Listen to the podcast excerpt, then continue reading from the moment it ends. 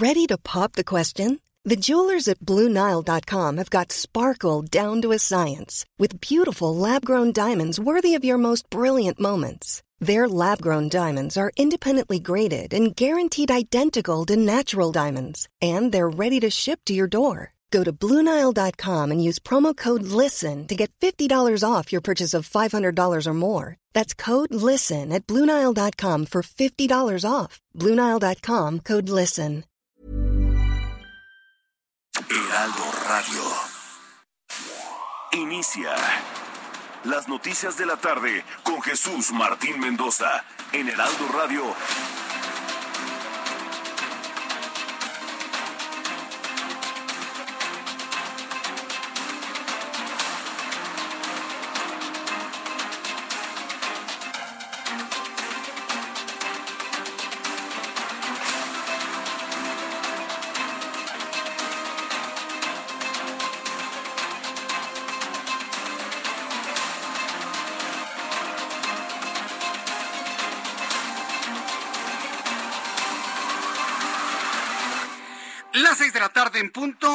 centro de la República Mexicana. Bienvenidos, muy buenas tardes. Iniciamos el Heraldo Radio correspondiente a este lunes. Estamos empezando una nueva semana. Lunes 14 de marzo del año 2022. Me da un enorme gusto saludar a través de los micrófonos del Heraldo Radio. Gracias por estar con nosotros. Es un gusto el que usted se encuentre ahí y además que nos permita entrar a su casa, entrar a su lugar de trabajo donde usted hace su ejercicio, paseando en este momento de la tarde o atrapado en el tránsito de la gran Ciudad de México. Súbale el volumen a su radio que le tengo la información más importante hasta este momento. En un hecho verdaderamente insólito, al menos yo no recuerdo en primera instancia que haya sido inhabilitado, aunque sea de manera temporal, algún delegado, como se les conocía antes, algún jefe delegacional, como se les conoció, o algún alcalde, como se le conoce ahora. Por increíble que parezca, eh, se va a analizar el caso, eh, se va a analizar el caso de la alcaldesa en Cuauhtémoc. Bueno, pues le voy a tener todos los detalles de lo que hoy la Fiscalía de Justicia de la Ciudad de México determinó en contra de Sandra Cuevas, la alcaldesa en Cuauhtémoc, por delitos de privación ilegal de la libertad, robo, abuso de autoridad, varios delitos que le están imputando. Un poco más adelante le voy a tener detalles de la conferencia de prensa. Voy a platicar con ella para que nos diga finalmente qué es lo que hay atrás de todo esto, en un hecho verdaderamente insólito. En otro asunto también muy importante que se ha definido en los últimos minutos, la Suprema Corte de Justicia de la Nación analizará a fondo el caso de Alejandra Cuevas. Sin embargo, sí, la, la la mujer que se encuentra en la cárcel, responsabilizada por Alejandro Hertz Manero de, de, estar detrás del fallecimiento de su hermano Federico. Sin embargo, cinco ministros pospusieron la libertad inmediata y adelantaron que se, ese será el sentido de su voto en la próxima discusión. Es decir, todavía no alcanza a salir con el proyecto del ministro Pérez Dayán en libertad Alejandra Cuevas. Cinco ministros han pospuesto, propusieron la libertad inmediata y adelantaron que ese será el sentido de su voto en la próxima discusión, así que parece que es cuestión de horas, tal vez días, para que Alejandra Cuevas salga de prisión. También le informaré que la Secretaría de la Defensa Nacional informó que la detención de Juan Treviño Chávez, le dicen el huevo, Sí, él fue, la detención de este individuo que lo apodan el huevo fue lo que causó toda la situación de guerra durante la madrugada que se vivió en Nuevo Laredo. El huevo, el líder del cartel del noreste la noche de ayer, hecho que desató enfrentamientos armados y bloqueos durante la madrugada en Nuevo Laredo, Tamaulipas. Le voy a tener los detalles más adelante aquí en el Heraldo Radio. Y le informo que la Fiscalía de Michoacán ofrece una recompensa para quien dé información que lleve al paradero de seis hombres que habrían participado en la masacre en un velorio en San José de Gracia, en el estado de Michoacán. Un se busca, una recompensa. Bueno, pues le voy a tener todos los detalles de esto también por si alguien posee información que dé con el paradero de los responsables. También informamos hace algunas horas y seguimos la pista de esta información. Una explosión en Playa Mamitas, en Playa del Carmen, Quintana Roo, ocasionó que dos personas perdieran la vida y 19 más resultaron lesionados, informaron autoridades estatales que se les escapa el gas en un restaurante. Les explota y dos cocineros, dos empleados del restaurante son los fallecidos en Playa Mamita. Le informo que el presidente de México, Andrés Manuel López Obrador, reiteró sus críticas al Parlamento Europeo, que cuestionó a México por los elevadísimos niveles de inseguridad en contra de periodistas, en contra de defensores de los derechos humanos. Europa está sorprendida por los niveles de peligrosidad que existen en México. Bueno, pues hoy el presidente, en lugar de reconocer los niveles de inseguridad, arremetió nuevamente contra los europeos. Agregó que son entrometidos y su respuesta no fue diplomática, sino política, motivo por el cual él redactó la respuesta a los eurodiputados y no la Secretaría de Relaciones Exteriores. Hoy da una explicación del por qué pues prácticamente hizo a un lado, ¿no? A su canciller y a su secretaría de Relaciones Exteriores, que por cierto, Marcelo Ebrard no se ha pronunciado sobre el asunto. Es más, se le vio muy contento ¿eh? a Marcelo Ebrard durante el fin de semana acompañando al presidente en giras por instalaciones de la Comisión Federal de Electricidad. Contentos, sonrientes, se daban la mano, se tomaban la fotografía, acompañados con el representante del gobierno estadounidense en México, Ken Salazar bueno, todo lo que alguien hubiese pensado de que estaba enojado Marcelo Ebrard porque lo brincaron, porque esa es la verdad, porque lo brincaron olímpicamente. No, hombre, para nada. Durante el fin de semana andaba muy, muy contento acompañando al presidente López Obrador en una gira por instalaciones de la Comisión Federal de Electricidad. En noticias internacionales, Mijail Podoliak asesor del presidente de Ucrania, Volodymyr Zelensky, anunció que las negociaciones para un alto al fuego con Rusia se posponen hasta mañana, mientras que el ejército ruso rodea Kiev con más elementos e intensifica sus ataques a ciudades como Vliv, Mariupol, Kharkov y también la ciudad capital, Kiev. También le informo en este resumen de noticias que de acuerdo con el gobernador de Sinaloa, Rubén Rocha, el equipo de fútbol Los Gallos Blancos se encuentra viviendo sus últimas horas, pues existen contactos con Grupo Caliente para trasladar al club a Culiacán. Hay que recordar que hay varios ofrecimientos. Inclusive el gobernador del estado de Morelos, Cuauhtémoc Blanco, ofreció que, que lleguen a Zacatepec. Sin embargo, pues no hubo ninguna respuesta. Y hoy el grupo Caliente un saludo a nuestros amigos del Grupo Caliente. Está anunciando que podrían llevarse a los gallos blancos a Culiacán, Sinaloa. Las seis de la tarde con siete minutos hora del centro de la República Mexicana. Vamos con nuestros compañeros reporteros urbanos, periodistas especializados en información de ciudad. Daniel Magaña, qué gusto saludarte. Bienvenido. Muy buenas tardes.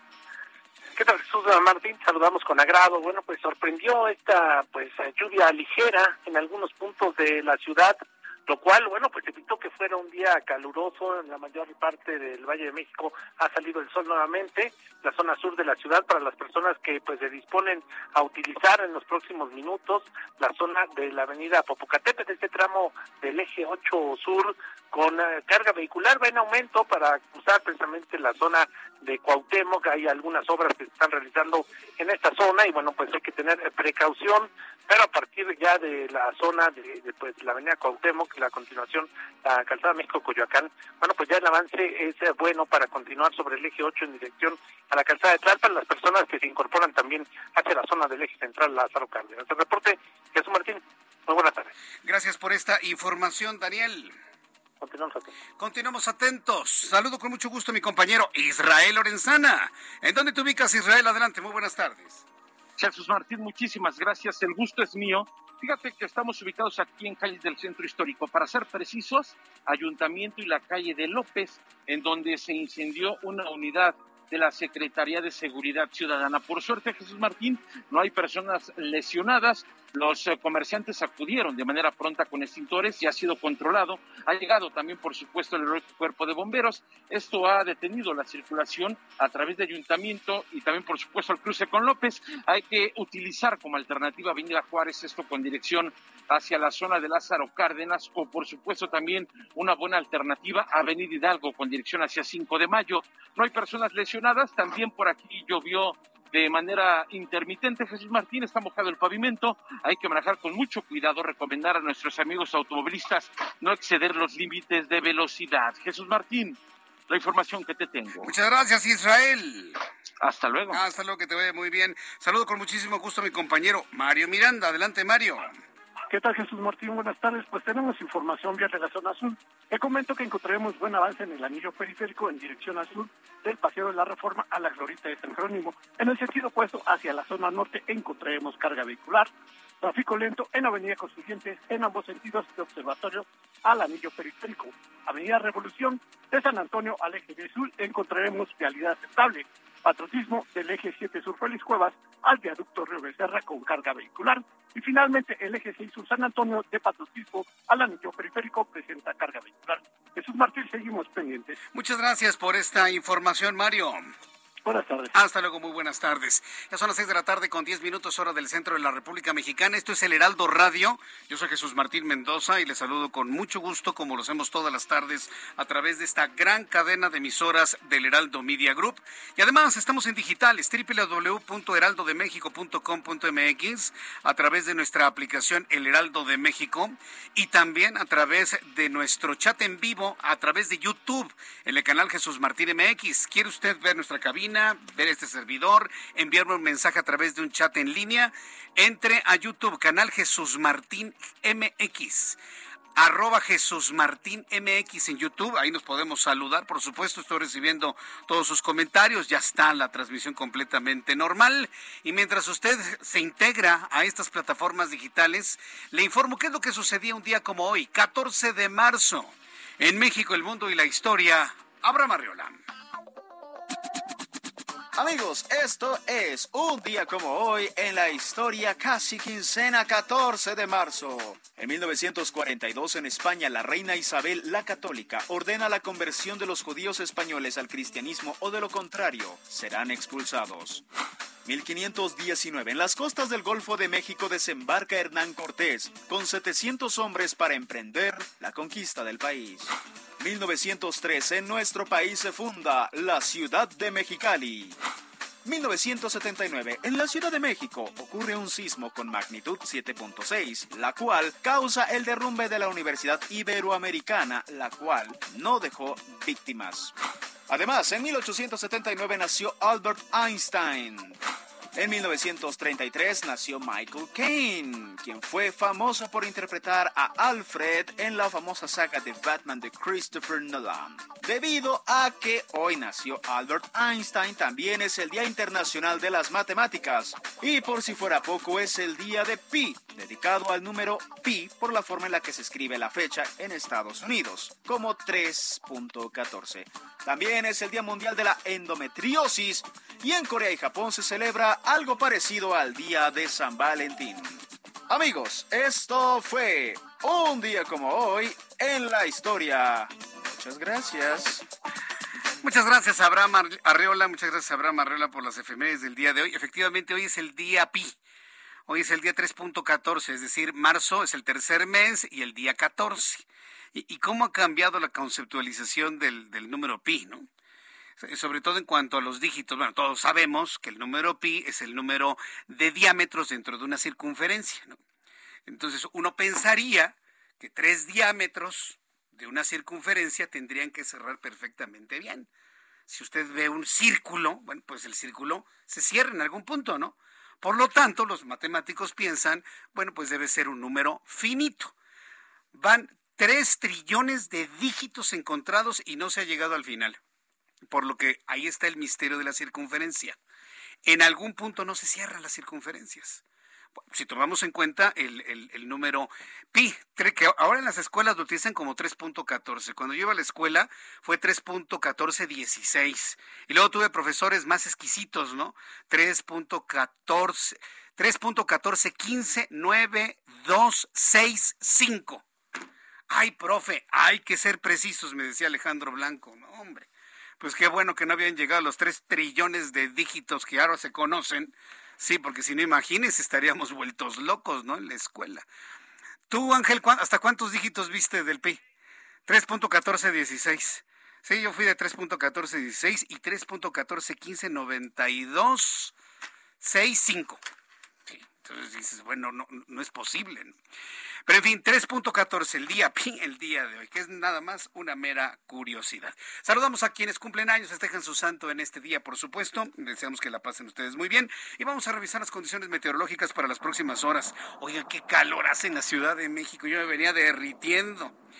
Por razones de chamba tuve que andar allá por Villacuapa, oye. No, no sabe qué cosa más espantosa el calor, el tránsito, todo lleno de autos. Que están regalando ahí en el Club América, ¿eh? No, no, hay una de gente. No sé qué están regalando por ahí, pero bueno, andaba yo por ahí y decía, no puede ser tanta gente en las calles de la Ciudad de México y calorón.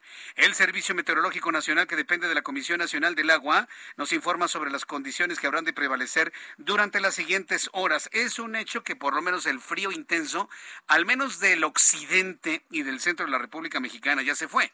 Sin embargo, observamos al nuevo Frente Frío número 36, una línea seca, canales de baja presión. Ah, por cierto, y algunos momentos de ligerísima lluvia en la Ciudad de México. Llovió en el sur, llovió en el poniente un poquito, pero nada más como decimos, lluvia en sus coches. Durante esta noche y madrugada se pronostican vientos fuertes en estados del norte del país, eh, eh, favoreciendo al Frente Frío número 36 y una, y una, línea seca. Para esta noche y madrugada, nueve Frente Frío número 36 se extiende sobre el norte de México, interacciona con una línea seca sobre el norte de Nuevo León, generando viento con rachas de 60 a 70 kilómetros por hora y tolvaneras en Chihuahua y Coahuila, rachas de hasta 60 kilómetros en Zacatecas, canales de baja presión. Frente frío número 36 se extiende desde el norte del Golfo de México, cruza el occidente de la península de Yucatán y sureste del país y ocasionará lluvias muy fuertes e intensas acompañadas de actividad eléctrica y granizadas. Dichas lluvias podrían generar desbordamiento en ríos, por lo pronto es lo que advierte el Servicio Meteorológico Nacional. Con estos elementos le informo pronóstico del tiempo para las siguientes horas. Es importante esto, ¿eh? Porque si usted no se abriga correctamente, entonces posiblemente ni siquiera llegue a su trabajo mañana temprano. Acapulco Guerrero 27 en este momento, mínima 20, máxima 31. Amigos que nos escuchan en Colima, mínima 14, máxima 36, 28 en este momento. Culiacán, Sinaloa, mínima 9, máxima 33, 30 en este momento. En Cancún, 26 grados, está nubladito, está cayendo la tarde. Qué atardecer allá en Cancún, mínima 20, máxima 28. Y aquí en la capital de la República, el termómetro está en 22 grados, está nublado, algo fresco. Temperatura mínima 13, la máxima 27 grados Celsius.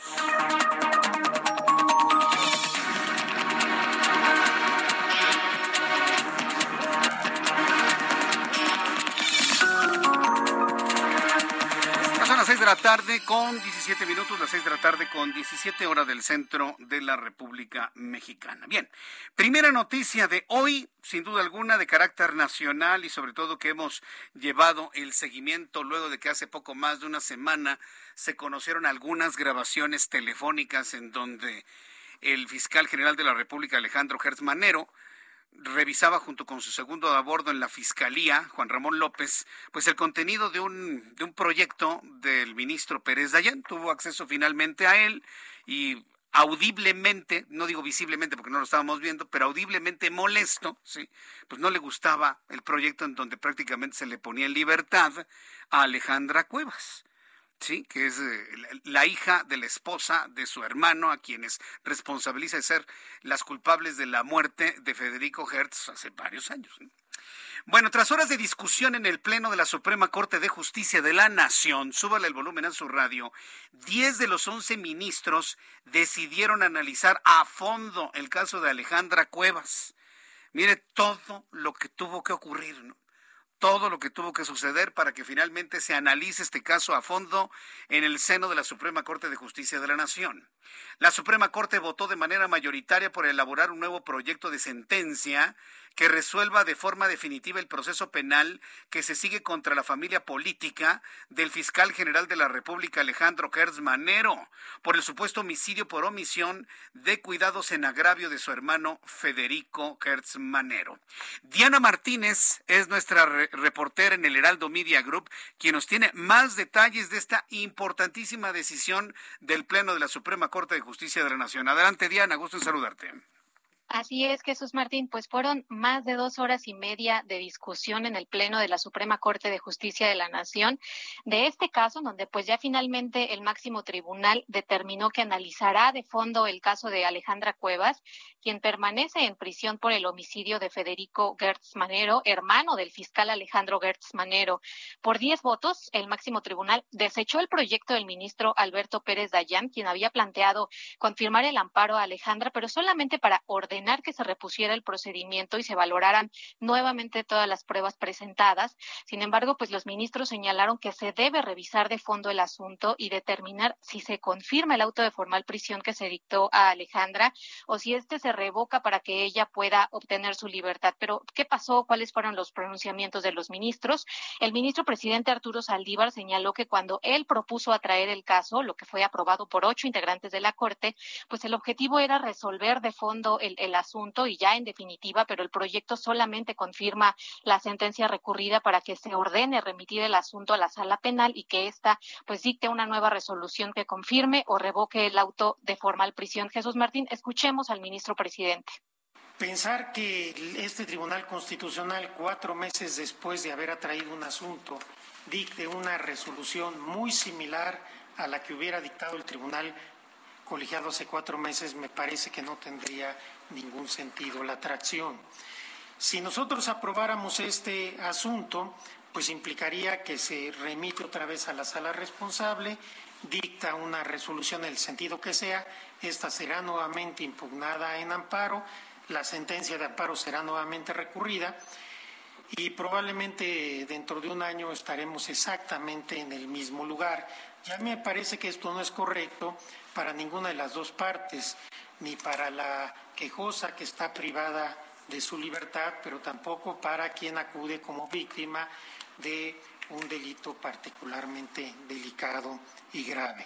De tal suerte que a mí me parece que de conformidad con lo que debe ser una atracción, debemos resolver el fondo del asunto con un estudio donde analicemos todas las pruebas y podamos llegar a la conclusión que cada uno y cada uno de nosotros podamos estar. Jesús Martín, el ministro presidente señaló que esto implicaría que solo eh, los ministros patearan el bote y que las partes involucradas pues seguirían en un mar de laberintos procesales. Con esta resolución pues el caso fue retornado a otro integrante de la Corte para que elabore un nuevo proyecto de sentencia. El ministro que conozca del asunto debe ser alguno de los que votaron a favor de la atracción del caso en noviembre pasado y hasta ahora cinco ministros se pronunciaron a favor de la inmediata libertad de Alejandra, pero mientras el caso se analiza, pues la mujer permanecerá en la cárcel femenil de Santa Marta, Acatitla. Bien, entonces ya cinco ministros se han pronunciado por la libertad inmediata de Alejandra Cuevas y han dicho que ese será el sentido de su voto hoy, mañana, pasado, cuando sea. Eh, diez de los once sí quieren ir a fondo de este, de este caso. ¿Cuál es el ministro que no quiere ir al fondo de este asunto? Eh, el ministro que elabora el proyecto de sentencia es el ministro Alberto Pérez Dayán. Él explicó justamente esto. Eh, en realidad, el, el, proyecto que él elabora solamente es para efectos, para el efecto de que la, la, orden, de que se ordene a la sala que se reponga el procedimiento y que digamos que nuevamente se valoren las pruebas que, que han sido presentadas en el proceso. Sin embargo, pues el señalamiento específico del ministro presidente Arturo Saldívar, como el de muchos otros, es, pero si la atracción del caso fue para que resolviéramos de fondo el asunto porque solamente tenemos que dar un amparo para efectos y solamente que se ordene reponer el procedimiento si se puede hacer el análisis de fondo desde el Pleno de la Suprema Corte. Vaya, bueno, pues entonces, ¿para, ¿para cuándo habrá otro pronunciamiento sobre este tema? Esa es una gran pregunta. El próximo miércoles hay una conferencia de prensa. Creo que sería importante conocer por lo menos la fecha, porque no, no hay una, fecha. una fecha establecida. Podrían ser días, podrían ser semanas. Incluso creo que un buen cuestionamiento para el ministro presidente es si se va a dar eh, eh, atención prioritaria a este asunto, ¿no? Pues sí, e, él ya dijo que dentro de un año íbamos a estar en el mismo punto, como anunciando que por lo menos en el siguiente año no va a salir por él. Alejandra Cuevas. ¿eh? A mí esa impresión me dio que aunque haya cinco ministros que se pronuncian por una libertad inmediata, pues ya el ministro presidente visualiza que van a estar igual dentro de un año. Lo escuchamos hace unos instantes, ¿no? Sí, bueno, pues hasta ahora vemos más o menos cómo, cómo viene la votación o los mm. pronunciamientos de los ministros. Alberto Pérez Dayan dice que se dé un amparo para efectos. Los ministros que, que votan por la libertad inmediata de Alejandra eh, fueron Luis María Aguilar, Norma Piña, Margarita Ríos Farjat, Javier eh, Laines Potisek y eh, Juan Luis González Alcántara, que incluso eh, González Alcántara Carrancá hizo un pronunciamiento con respecto a un estereotipo de género que se está dando en este caso, porque pues prácticamente la labor de cuidado o el rol de cuidadoras, pues siempre se da a las mujeres y creo que este es un punto importante para hacer un análisis del asunto con perspectiva de género. E, eso será muy interesante, la perspectiva de género en cuanto a los cuidados de los enfermos y, y todo lo que va a dejar de antecedentes un caso como este. Muchas gracias, Diana Martínez, por la información. Muy completo, muchas gracias. Buenas tardes. Hasta luego, muy completo, muy documentado el informe que nos dio nuestra compañera Diana Martínez, reportera del Heraldo Media Group. Voy a ir a los anuncios. Y al regreso le tengo la historia de otra persona de apellida Cuevas, Sandra Cuevas, en la alcaldía Cuauhtémoc. ¿Qué va a pasar con ella? Después de los anuncios le platico toda la historia.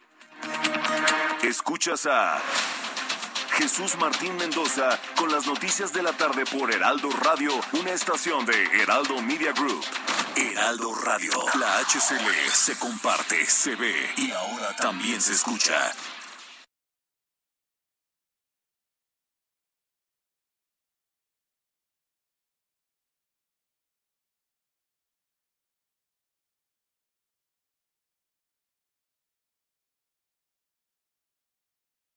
Heraldo Radio 98.5 FM, una estación de Heraldo Media Group, transmitiendo desde Avenida Insurgente Sur 1271, Torre Carrachi, con 100.000 watts de potencia radiada. Escucha las noticias de la tarde con Jesús Martín Mendoza. Regresamos.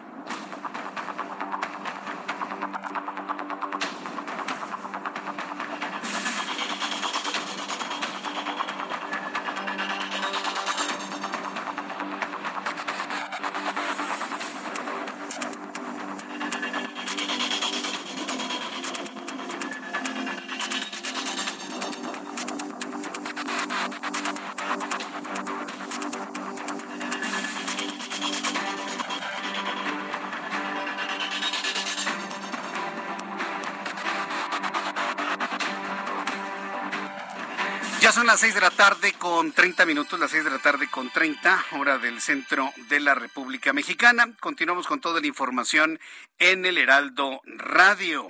Bien, pues vamos con el tema de la alcaldesa en Cuauhtémoc. Vamos con el tema de la alcaldesa en Cuauhtémoc. Mire, ¿por qué es importante? Yo entiendo que nuestro programa lo están escuchando en Guadalajara, en Monterrey, en todos lados, ¿sí? En todos lados. Pero el asunto es importante porque puede ser Sandra Cuevas o puede ser cualquier otro alcalde, otro presidente municipal, en su momento les llamábamos jefes delegacionales, hace muchos años les llamábamos delegados. Existimos una generación que no le podemos decir alcaldía a las delegaciones y le seguimos diciendo delegaciones. Pero es un hecho insólito. Yo no recuerdo alguna acción por la cual de repente se inhabilitara a un jefe delegacional, a un delegado, en este caso a un alcalde o una alcaldesa.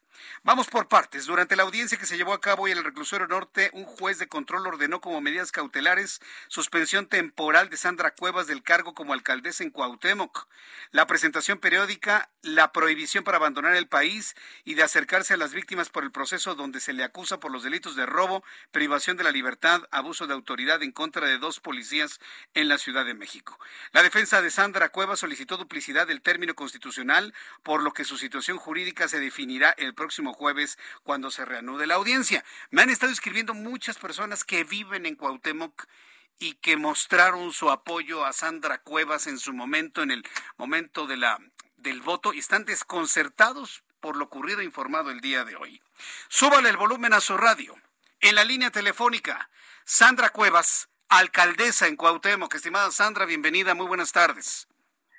Buenas tardes, gracias por el espacio. Aquí estoy a sus órdenes. Gracias, Sandra, por estar aquí, pues, sorprendidos de un hecho completamente insólito. A ver, quiero ir por partes para que el público sepa exactamente qué fue lo que ocurrió con esos dos policías, para poder tener un contexto, ¿sí? ¿Qué sucedió con esos dos policías? que, bueno, pues eh, todo lo que ha sucedido en torno a ellos la tiene inhabilitada por estos tres días como alcaldesa en Cuauhtémoc. ¿Qué fue lo que pasó con ellos? Bueno, quiero comentarles que para empezar yo no he rendido declaración. El día de hoy yo no rendí declaración ni tampoco se han eh, observado mis pruebas, las pruebas eh, que son consistentes en, en diferentes videos, en donde se desvirtúa las denuncias falsas que hicieron tres policías. Eh, quiero comentarle que el pasado 11 de febrero efectivamente estuvieron en mi oficina personal dos policías. Dos policías, uno de ellos es quien firma los contratos para que nosotros podamos contratar policías a la Secretaría de Seguridad Ciudadana y el otro policía es el que está a cargo de mi estado de fuerza en la alcaldía Cuauhtémoc. Es decir, su visita a la alcaldía era totalmente justificada. Hubo una diferencia, salieron ellos de, de mi lugar, de la oficina, estuvieron conmigo 15 minutos, 15 minutos. Ajá. Ajá. Bueno, vamos a volverle a marcar. Sí, le, vuelves a marcar, por favor. Estuvieron ahí 15 minutos, pero estamos hablando de, elementos policíacos adscritos a Cuauhtémoc, ¿eh? que vivían ahí, no, no crea que era nada más porque... A ver, ah, ya, Sandra Cuevas, perdón, se cortó la comunicación. Entonces, ¿estuvieron nada más 15 minutos? Estuvieron 15 minutos, ellos salen, pasan a sala de cabildo, en donde eh, en un total estuvieron 36 minutos en la alcaldía. Estuvieron 36 minutos, salió el titular de la policía el 12 de febrero en conferencia de prensa a decir que habían estado aquí más de una hora, que yo los había tenido retenidos más de una hora. Quiero comentarles que actualmente la privación de la libertad, ese delito ya no me lo imputan, porque no les daba, ya no les daba, era irrisorio, era imposible que hubiera pasado esa situación.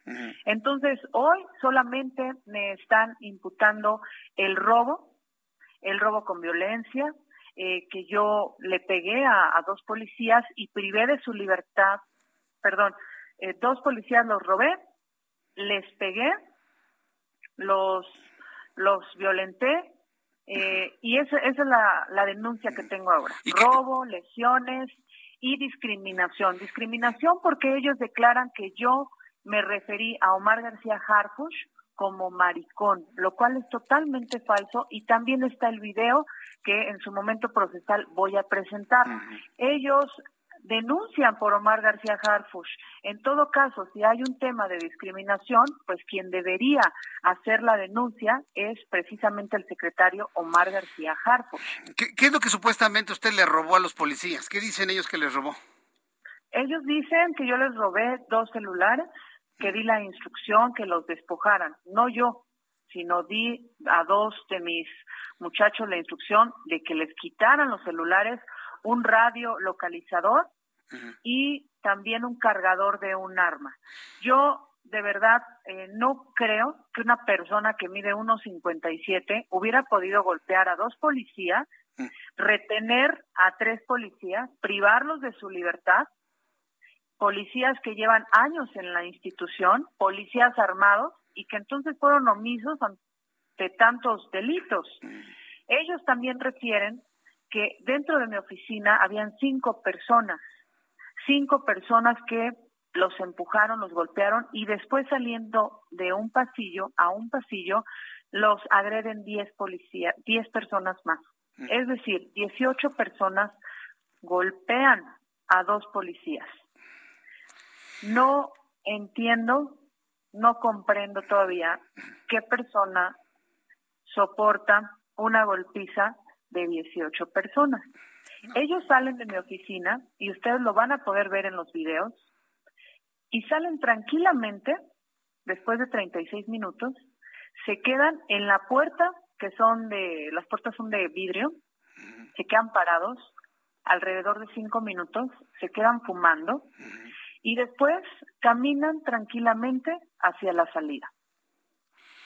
Entonces, eso se ve en los videos. Entonces, usted puede comprobar toda la tranquilidad de las cosas a través de estos videos de su sistema de circuito cerrado en sus oficinas, a la entrada y a la salida de sus oficinas, Sandra Cuevas. Exactamente. Los videos yo ya los entregué el día 11 de marzo a la policía de investigación que lleva mi carpeta. Yo ya los ingresé eh, y hoy pues tampoco fueron valorados.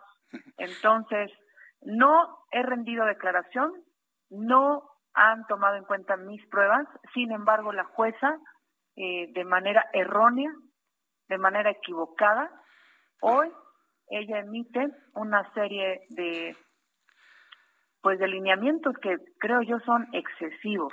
Las medidas cautelares, entre ellas, no puedo salir del país, una, y dos, que me parece la más grave, la más delicada, eh, me suspende de mis actividades, no me destituyen, me suspenden de mis actividades durante tres días, es decir, hasta el día de la audiencia. E, e, esto es importante, no hay una destitución, solamente una suspensión de actividades hasta el día de la audiencia, que entiendo son tres días, ¿no? Nada más tres días, Sandra. Exactamente, exactamente. Sandra. Pero bueno, si se están atreviendo a hacer esto, es el caminito para que entonces ellos me vinculen a proceso, me vinculen a proceso, continúan con las mismas medidas y entonces, pues, fuera alcaldesa, destituyen ahora sí a la alcaldesa. ¿Y qué es lo que hace el gobierno de la Ciudad de México? ¿Qué es lo que haría Claudia Sheinbaum? Manda a la terna a tres candidatos, los aprueban en el Congreso de la Ciudad de México y entonces la alcaldía Cuauhtémoc pasaría a ser parte nuevamente de Morena. Esa es la estrategia y por eso todo este, toda esta maniobra, todo este montaje, porque en realidad lo que quieren es mi destitución para poder recuperar Cuauhtémoc. Quieren su destitución para recuperar el Movimiento de Regeneración Nacional, la alcaldía Cuauhtémoc. ¿Y va a prosperar esa estrategia, Sandra? Mire, yo lo veo complicado, lo veo complicado. Yo espero que la jueza eh, tenga, tenga criterio, tenga ética, que se hagan válidas mis pruebas y que no vayan a salir con que eh, por la mínima duda, pues te vinculo a proceso con las mismas medidas cautelares. Eso puede pasar, eso puede pasar, definitivamente puede pasar. Eh, yo, yo confío en las autoridades, confío todavía en mis instituciones, confío en mi país, confío en, en, Dios. La verdad, yo confío en Dios y sé que vamos a salir bien. ¿Ya, ya habló con la fiscal de, la Ciudad de México? ¿De mujer a mujer, Sandra? ¿De mujer a mujer? ¿Ya habló con ella? Yo, yo no he hablado con la fiscal. Eh, de hecho, quiero comentarles que a mí jamás me mandaron llamar de la fiscalía. Yo no pude tampoco rendir una declaración. Lo judicializaron en 11 días y no pude ir al Ministerio Público tampoco. Mm. Esto es una clara persecución política, un montaje orquestado directamente por la jefa de gobierno. A mí la jefa de gobierno me ofreció cuatro veces por distintas vías, una de manera personal, es decir, ella misma, eh, y después eh, con tres personas más me invitó a que regresara a Morena, a que regresara a las filas de Morena. Mi respuesta fue no, que yo servía más aquí, en la alianza al, al ver una negativa y además, pues yo siempre estoy, eh, pues haciendo ver que Morena es, es malo para la Ciudad de México, pues aquí están las consecuencias, esta persecución política y hoy pues una suspensión de actividades como alcaldesa de Cuauhtémoc. Bien, entonces, eh, ¿le parecen excesivas las medidas de suspensión de actividades, no salir del país y qué otra más le impusieron, Sandra? Eh, no salir del país, no acercarme a las víctimas. Ah, no acercarse a las víctimas. Estar firmando en el reclusorio. Ah, la firma. Firmando de manera bimestral. Eh, bueno, como si fuera yo una delincuente en potencia, pues, sin pruebas. sin pero además por tres días, ¿no? O sea, salir, firmar. No, no, pero. Ni modo que se vaya usted mañana. Pero mire, pero mire, lo más importante. A ver, sin pruebas. Sin pruebas, porque la única prueba que tienen los policías son sus dichos. Son las únicas pruebas. Entonces usted está esperando que visualicen sus pruebas, vean los videos y con base en eso se toma una decisión entonces. ¿Y esto va a ocurrir ya en estos días? ¿Sí van a valorar sus pruebas o no? El día jueves, el día jueves yo tengo audiencia a las 8 de la mañana. Vamos a ver cómo se desahoga la audiencia. Yo espero que de manera positiva, aunque de este gobierno autoritario y corrupto se puede esperar absolutamente todo. Eh, varias personas del público que la están escuchando preguntan que por qué no no se no se apoya en su fuero. ¿Tiene usted fuero o no tiene fuero? ¿Los alcaldes tienen o no, tienen fuero? No. No tienen fuero. No. ¿No será una oportunidad para poderlo poner en la mesa, el fuero para eh, presidentes municipales, para alcaldes, alcaldesas? Pues sí, pero ya lo, lo, lo, malo es que ahorita ya no nos da tiempo. No, ya ahorita ya no nos da tiempo, ¿no? Digo, pero ¿verdad? Si, en el futuro si suceden situaciones eh, así. Tenemos tenemos que blindarnos, tenemos que blindarlos. Eh, lo, lo más lamentable es el gobierno autoritario. Es el que utilicen a las instituciones para amedrentar, para callar, y lo hemos visto. El gobierno de Andrés Manuel López Obrador el gobierno de Claudia Sheinbaum solamente tiene dos días para callar a la gente. Uno, a través de desaparecer gente, como lo hemos visto con tantos periodistas, y dos, a través de este tipo de montajes en donde llevan a la, a la gente, a la persona, a un reclusorio. Pues no nos resta más que sí, no nos resta más que esperar el jueves hay un asunto que me llamó mucho la atención. Nos dijo usted, yo todavía confío en mis instituciones. A pesar de lo que me está comentando en este momento del actual gobierno, tanto federal como local, en Sandra Cuevas hay una confianza en las instituciones todavía. ¿Y usted confía en la Fiscalía de Justicia de la Ciudad de México, Sandra? Sí, todavía confío porque es, es lo que representa México. Y así como hay malos servidores públicos, hay excelentes servidores públicos que no se venden y que no se agachan y que no se arrodillan ante nadie. Como es mi caso, yo, a pesar de tener a un gobierno completo encima de mí, a pesar de tener a, a Morena en contra mía, a pesar de tener diario violencia en mi contra, aquí sigo, aquí sigo de pie y aquí voy a seguir. Sandra Cuevas, alcaldesa en Cuauhtémoc, yo le agradezco mucho que me haya tomado la llamada telefónica, conocer sus impresiones ante estas, esta decisión de la Fiscalía y bueno, pues estaremos atentos de lo que ocurre el próximo jueves. Muchas gracias por este tiempo, Sandra. Gracias, bonita tarde. Gracias, que le vaya muy bien. Es Sandra Cuevas, alcaldesa en Cuauhtémoc. Y bueno, pues ahí están sus señalamientos, lo que ella interpreta de lo que está viviendo. Y bueno, pues eh, el próximo jueves va a tener esta suspensión durante los siguientes tres días. Tengo en la línea telefónica, súbale el volumen a su radio, al maestro Ulises Lara López. Él es coordinador general de asesores y vocero de la Fiscalía General de Justicia de la Ciudad de México. Maestro Lara, me da gusto saludarlo. Bienvenido. Gracias por estar aquí. Muchas gracias, Jesús Martín. Buenas tardes a ustedes ahorita. A ver, ¿cuáles son los delitos que le imputan a la alcaldesa en Cuauhtémoc, Sandra Cuevas? Los delitos son robo, abuso de autoridad y discriminación. Ya, la privación ilegal de la libertad, esa ya, esa ya no se pudo configurar, ¿verdad? Es lo que nos explicaba ella. Eso fue lo que presentaron como denuncia y nosotros tenemos la obligación de lo que se presenta como pruebas es lo que podemos imputar. Ahora, de esos delitos que se le imputan, eh, eh, ¿se sustenta el que no salga del país? Digo, no creo que salga en los siguientes tres días, o que vaya a firmar bimestralmente en estos tres días o inclusive este el separarla temporalmente de sus funciones como alcaldesa? Es insólito. Pues mire, la verdad es que el, sistema tiene prevista para ese tipo de casos que las partes que están involucradas en estos hechos tengan igualdad de condiciones. Se prevé también dentro del código que existan elementos, y eso lo hacen los jueces, no lo, no lo hacemos nosotros, pero tengan medidas cautelares que generen sus equilibrios. Por ejemplo, el evitar que las personas puedan evadir la acción de la justicia tiene que ver con la posibilidad de que estén localizables, que no tengan diferentes direcciones, que no tengan la posibilidad de salir del país para evitar ser sancionados. Creo que estaría más en esa ruta, más que si es mucho el tiempo, no, es una medida que en general se aplica. Lo mismo con el tema de la firma eh, periódica. Esta es otra de las medidas que, digamos, está dentro de la estructura y que hacen que la persona lleve su proceso en libertad, pero localizable. Y por lo que hace a la separación, es para y para todos los que se encuentran ahí porque son servidores públicos y tienen dentro de sus atribuciones capacidades y responsabilidades que les permiten actuar y estarían, digamos, en diferentes condiciones frente a otros que están siendo los que acusan o se muestran agraviados.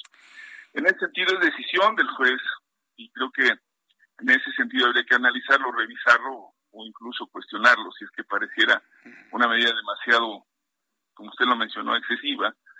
Pero en mi opinión tiene que ver mucho más con la parte de esto que llamaríamos la igualdad de condiciones. Y el día el día de hoy también la propia defensa de la de las partes que están siendo eh, señaladas hicieron atribución, hicieron uso de sus de sus propios eh, elementos que le plantea la ley, como fue la duplicidad.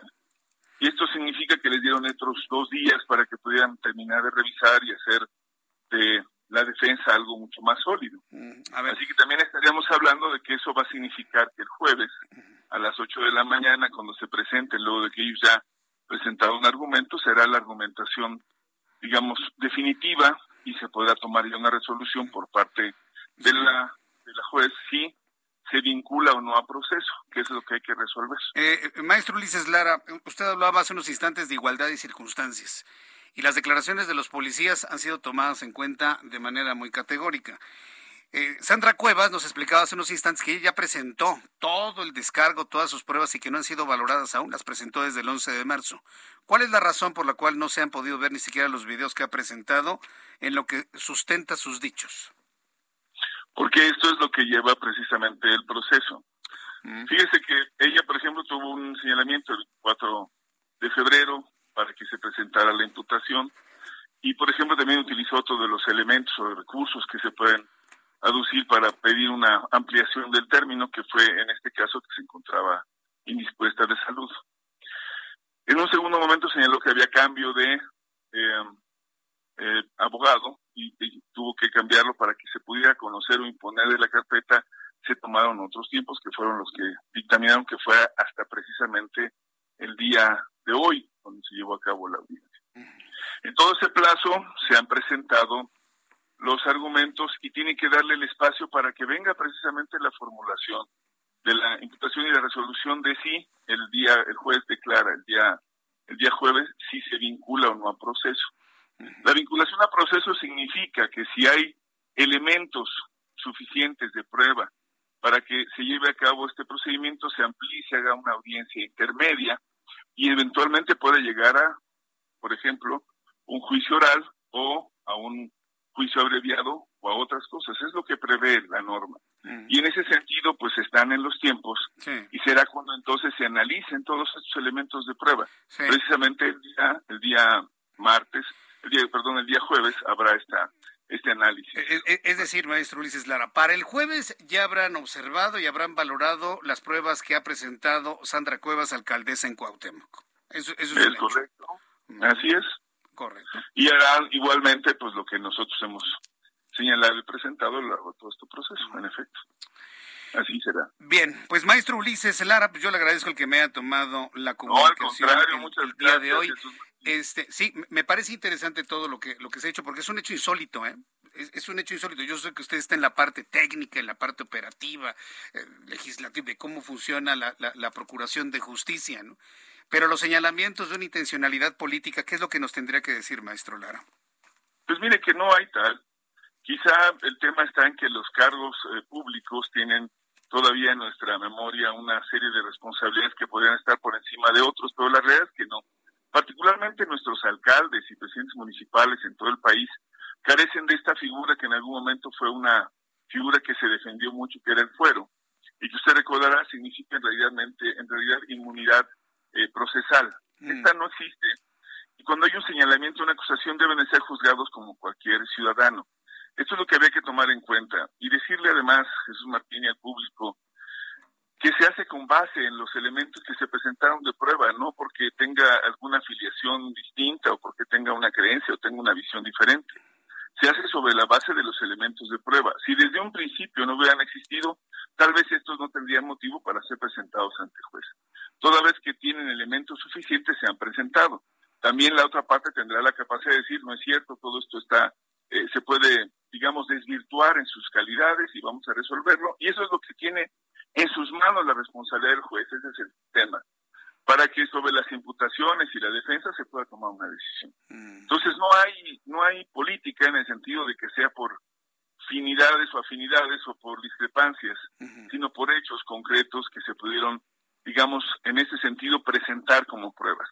Ya la demostración y el proceso será parte de lo que se va a llevar a cabo durante todo los demás eh, audiencias, particularmente la de jueves y las que sucedan en consecuencia. Correcto. Finalmente, última pregunta en el minuto que me queda. ¿Cómo ve usted este caso? ¿Ve que haya posibilidad de vinculación a proceso para una destitución de la alcaldesa en Cuauhtémoc? Mire, esa decisión de la destitución es un acto que tiene que ver ahora mismo por la responsabilidad del juez.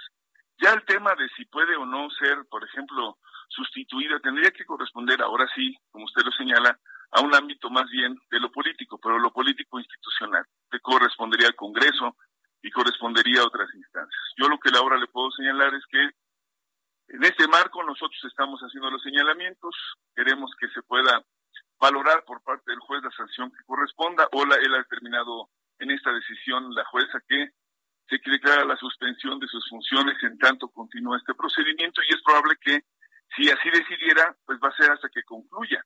Una vez que concluya, pues las cosas pueden ser, digamos, regresar a su estado o tal vez tomar una decisión que la sentencia la tome en consideración el propio juez, que pueda ser incluso la privación de la libertad, si fuera el caso. Pero en principio yo creo que lo que habría que valorar es que en este caso lo que estamos esperando es que se formule la imputación, se decida si hay vinculación o no a proceso, y ya la parte de si habrá o no sustitución, pues será un asunto que ya le corresponderá a los a los propios congresistas. Sí, ya, ya, eso ya, ya recae en otro en otros ámbitos. Por lo pronto Exactamente. ya Sí, ya por, lo pronto aquí ya este ya se hicieron varios escenarios de lo que se visualiza hacia el futuro y por lo pronto en cuanto a la fiscalía, pues nos ha quedado claro. Esperaremos al próximo jueves y seguramente ustedes se convertirán en noticia el próximo jueves sin duda alguna. Maestro Lara, Déjeme invitarlo el próximo jueves, ¿eh? Muchas gracias. Con todo gusto estaremos ahí con usted. Gracias, que le vaya muy bien. Mensajes y regreso. Escuchas a Jesús Martín Mendoza con las noticias de la tarde por Heraldo Radio, una estación de Heraldo Media Group.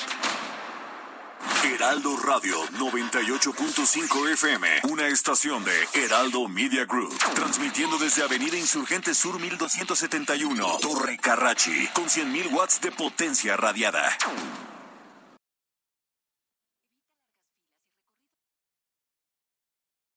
Heraldo Radio.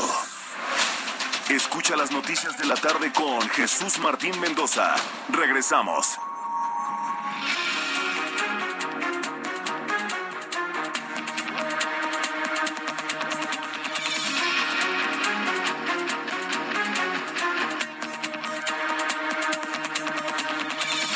Ya son las 7 en punto, las 19 horas en punto hora del centro de la República Mexicana. Les saluda Jesús Martín Mendoza, a todos nuestros amigos que a partir de este momento se unen a nuestra transmisión en el Heraldo Radio. Eh, si usted no lo escuchó, le invito a que lo haga posteriormente, la entrevista que sostuve, perdón, con Sandra Cuevas, alcaldesa en Cuauhtémoc, y con Ulises Lara, quien es el vocero de la Fiscalía. Las dos partes, para ver por un lado la parte técnica y el caso de Sandra Cuevas, pues vimos todos los impactos políticos que esto puede llevar. Ella visualiza que la tirada, ya lo había comentado ella, pues de alguna manera es vincularla a proceso el próximo jueves. Sin embargo, está pidiendo que la Fiscalía revise sus pruebas, revise los videos, para que de esta manera, como lo dijo Ulises Lara en estos micrófonos, se descarguen las pruebas y todo regrese a la normalidad como estaban como estaba antes. Vamos a ver, finalmente el jueves será un día importante. Sandra Cuevas sigue siendo la alcaldesa en Cuauhtémoc, solamente con suspensión de actividades durante todos estos días hasta el próximo jueves. Hay personas que cuando ven esto, a mí me lo han dicho, ¿no? Ay, Jesús Martín, la verdad es que a mí me gustaría ver alguna otra alternativa, a dónde nos podemos ir a vivir. La semana pasada, por cierto, ¿eh? la semana pasada tuve comunicación con eh, personas que están, y voy a tener esta semana entrevistas con personas que le están haciendo todo el trámite para buscar residencias legales en Canadá, en las zonas eh, angloparlantes o en la zona francófona, donde usted vaya. Y de esta manera, pues muchas personas empiezan a visualizar, ¿no? Pues ante las realidades de México, pues me gustaría explorar Estados Unidos, me gustaría explorar el Reino Unido, me gustaría explorar Canadá. Regla número uno, si usted se quiere ir a otro país, tiene que aprender inglés. así se va usted a China, ¿no? Antes del chino mandarín, aprenda inglés. Y para que esos sueños que usted tiene, esos planes eh, que usted tiene de poder llevar a la familia a otro lugar, porque hay personas que finalmente así lo están visualizando, eh, sean exitosos, pues aprenda inglés. Y por eso he invitado el día de hoy a Carlos Guillén, director de COE, a quien le agradezco mucho que se encuentre el día de hoy aquí. ¿Cómo estás, Carlos? Bienvenido. Un gusto estar aquí en tu programa, Jesús Martín. Cada vez más personas están más necesitadas de hablar inglés. Carlos. Tú lo has dicho, el inglés abre fronteras, el inglés hoy en día hay que estar preparados. ¿Y qué mejor en COE? COE es una institución que ya llevamos 32 años en América Latina, en México, capacitando ejecutivos, profesionistas, empresarios, personas que no tienen tiempo, que se les ha negado el inglés, que lo quieren perfeccionar. Utilizamos el método Fast and Easy que es un método diseñado para cada persona, Jesús Martín, porque todos aprendimos de distinta manera cualquier cosa, cualquier tema. Ya sea somos visuales, somos auditivos o kinestésicos. Dependiendo del canal de aprendizaje, va a ser más fácil, práctico, divertido y en menos tiempo y sobre todo con resultados. Entonces damos una garantía que una persona desde la primera sesión ya está hablando inglés. O sea, tenemos el método que primero te enseñamos a hablar, después a leer y escribir, y hasta el último la tediosa y aburrida gramática. ¿Qué te parece? Le llamas Fast and Easy, ¿verdad? Fast and Easy es un método fácil y rápido, eh, diseñado, es decir, es un método que vamos a combinar las técnicas de aprendizaje, lo que es eh, actividades eh, lúdicas, ¿sí? aprendiendo jugando, y también lo que es la parte eh, interactiva, la tecnología. Entonces es un método que realmente va para toda la familia. Desde los siete años de edad tenemos niños de 7 a 12 años. ¿Desde los siete años ya? Ya tenemos una pedagogía totalmente para niños, exclusiva para niños y para adultos, hasta 65, 70 años de edad. Entonces es un método que tú diseñas cada semana vas avanzando de acuerdo a tu avance, de acuerdo a tu tiempo. O sea, es decir, te conectas en tiempo real, las clases son online, 100% virtuales. Tenemos 12 años trabajando de manera virtual, Jesús Martín. ¿Eso qué quiere decir? Experiencia. No estamos ensayando y ya estamos certificados. ¿Qué te parece? Eso me parece muy bien. Entonces, si una persona quiere aprender inglés, ¿puede alcanzar certificaciones con el sistema de ustedes? Exactamente. ¿Cuáles son? Fíjate muy bien. Eh, después de nueve meses, o sea, porque la garantía es que en tres meses ya estás hablando el inglés. En nueve meses vas a poder expresarte de manera fluida y en un tiempo de un año ya estarás listo para una certificación internacional, ya sea para el TOEFL, para el TOEIC o para el IELTS. Cualquiera de esos tres. Mm, correcto. ¿A qué número telefónico las personas pueden empezar a, pedir información de, este sistema? Claro que sí. Y dar un paso adelante, Carlos. Es el 5530 28 28 28. 5530 28 28 28. Así es, para toda la gente que realmente necesita aprender el inglés, es el idioma de los negocios, tú lo acabas de mencionar, para viajar, para poder hacer una maestría, posgrado, para sencillamente para viajar, tener un, extra, un plus, el inglés te da esa oportunidad de cambiarte la vida. Y mucha gente, estudiantes, empresarios, ejecutivos, que realmente no tienen el tiempo, mira, tú eliges el día y la hora cada semana, te conectas en tiempo real Abrimos de lunes a domingo, Jesús Martín, todos los días. Y también desde tu celular puedes bajar la aplicación de COE y sigues practicando el inglés 24/7.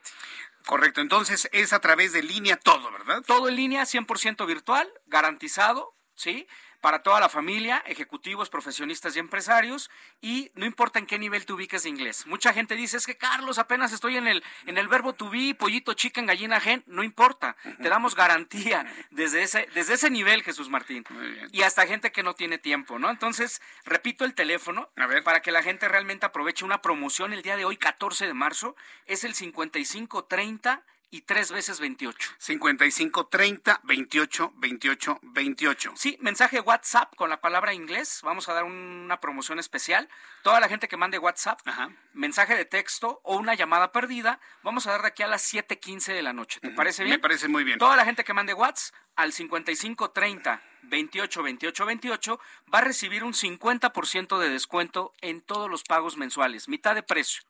Pero eso no es todo. Las primeras 200 personas que ya estén ahorita whatsappeando la palabra inglés va a recibir un plan familiar 2 por 1. Es decir, a mitad de precio pueden invitar a un familiar totalmente gratis, 2 por 1. Y cero inscripción. Nunca van a pagar la inscripción para que se decidan ya aprender el inglés. Estamos en el tercer mes del año, Jesús Martín. Hay que aprovechar esto. Correcto.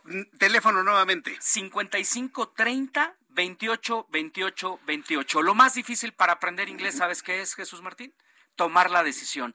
Mandar ya el WhatsApp. ¿Ya Mande el WhatsApp, haga la llamada perdida, marque, cuelgue, se van a comunicar con usted. Otra vez el teléfono, Carlos. 5530 28 28 28. Otra vez. 5530 28 28 28. Carlos Guillén, director de COE México. Gracias por estar aquí con nosotros. No, a ti es un placer. Gracias, que la pases muy bien. Carlos Guillén, no se olvide marcarle 5530 28 28 28. Resumen de noticias.